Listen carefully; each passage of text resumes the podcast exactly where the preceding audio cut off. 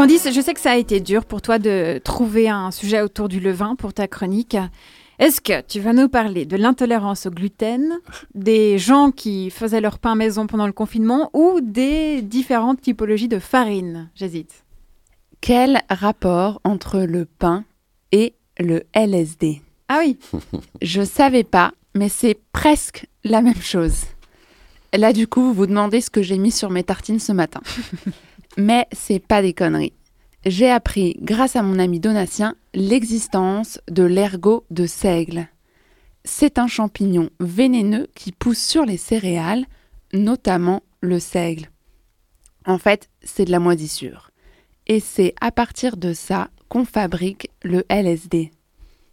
Donc si on ne fait pas gaffe et qu'on met des grains de seigle ergotés dans son moulin, eh bien ça fait de la farine magique et du pain qui rend fou. Et alors là, attention, l'histoire regorge de faits divers, tous plus dingues les uns que les autres. Allez, c'est parti pour un cours d'histoire de l'ergot de seigle. Strasbourg, 1518. Trois ans de famine. Vendredi 12 juillet, une femme n'a plus de lait pour son bébé, elle le jette dans la rivière et se met à danser dans la rue. Rapidement, une, deux, trois, puis 400 personnes se mettent à danser frénétiquement sans raison. C'est la teuf. Ibiza avant l'heure. Sauf que ça fait moins rêver. Au bout d'un moment, les gens meurent. Trans, convulsions, hallucinations, pieds en sang, cartilage apparent, crise cardiaque. Mais quelle horreur En fait, c'est un peu ghetto comme rêve parti. Tu m'étonnes. Donc là, le maire intervient. Il fait construire un dance floor, réquisitionne tous les musiciens de la ville pour jouer jour et nuit et organise des ravitaillements. Une sorte de récupération politique de la fête pour soigner le mal par le mal. Sauf que ça marche pas du tout. Il y a de plus en plus de monde et de morts.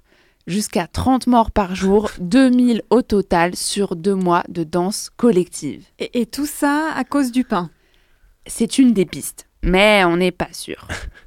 Le clergé a essayé d'étouffer l'histoire, de faire croire à une punition divine des pauvres. Paracels, champion suisse de médecine et d'astrologie, dit que c'est une révolte des femmes contre la tyrannie conjugale. Bon, lui, il avait pris des trucs, c'est sûr. On ne saura jamais vraiment. Détresse psychologique, malnutrition, superstition religieuse, hystérie collective ou pain contaminé. C'était le Moyen Âge et il y a plein d'histoires comme ça. Il y a même un doute sur la chasse aux sorcières. On se demande si c'était pas des victimes de l'ergot de seigle cultivées à Salem, dans l'Essex, le Norfolk, et en réalité un peu partout à l'époque parce que ça pousse bien, même dans des conditions pourries. Trans, surdité, torpeur, engourdissement, mortalité anormale du bétail, en fait, c'était pas de la sorcellerie, juste du pain moisi. C'est quand même un peu dommage de s'en rendre compte une fois que toutes les victimes ont été brûlées vives. Ok, mais aujourd'hui, tout ça, c'est fini. Alors, la dernière contamination remonte à 1951. Non. Donc c'est pas si loin. Pont Saint-Esprit, village du Gard en France. Après-guerre, famine encore une fois, rationalisation et guerre froide. 15 août, fête de la Vierge Marie. Et là, pareil, ça commence à partir en vrille chez les villageois. Hallucinations, insomnie, angoisse, brûlure. On saute par la fenêtre pour fuir un feu imaginaire, on compte les perles du rideau de la cuisine, on déchire ses draps, on se jette dans le Rhône, les animaux meurent. Le bad trip. Quelle horreur Sauf que ça dure un peu et les médecins ne savent pas quoi faire. Mais à cette époque, on connaît l'ergot de seigle. Et en Suisse, bien sûr, on a synthétisé le LSD à partir du champignon en 1938 chez Sandoz.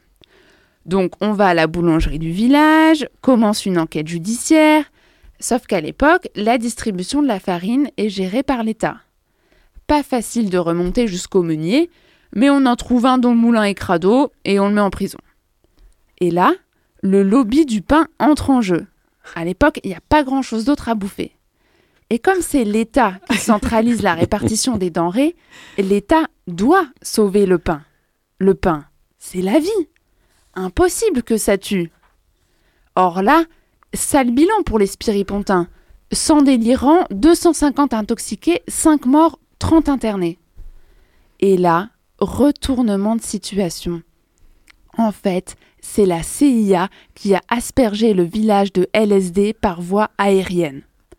Le meunier est libéré, l'État français n'est plus coupable, et à Pont-Saint-Esprit, on arrête de manger des biscottes. Mais non. Mais attends, c'est quoi le rapport avec la CIA Dans les années 50, Sandoz passe un deal secret avec la CIA qui veut faire du LSD une arme chimique. Il y a un médecin qui a carte blanche pour faire des tests sur les militaires et la population. Je pense c'est un descendant de Paracels. On en met dans les ampoules du métro à New York, dans des maisons closes en Californie, sur la plage, dans les bars, les restaurants. C'est l'Irlande et c'est subventionné par l'État. Apparemment, le nom de Pont Saint-Esprit apparaît dans des documents classés de la CIA et de la Maison Blanche. On a vu un sous-marin américain dans le Rhône, donc la piste est plausible. En réalité, on est en pleine guerre froide et la CIA surveille la montée du communisme dans le sud de la France. C'est tout. Bref, la morale de l'histoire, c'est que quand t'as plus rien à manger, tu bouffes du poison. Que les sorcières, elles étaient juste sous champi, que l'intégrisme religieux et la guerre n'ont pas vraiment fait avancer la recherche scientifique, que tout est politique, que la drogue, ça doit rester récréatif, et que si t'as appris à faire du pain pendant le confinement, eh bien, tu peux essayer avec du seigle ergoté, ce sera moins cher que les buvards.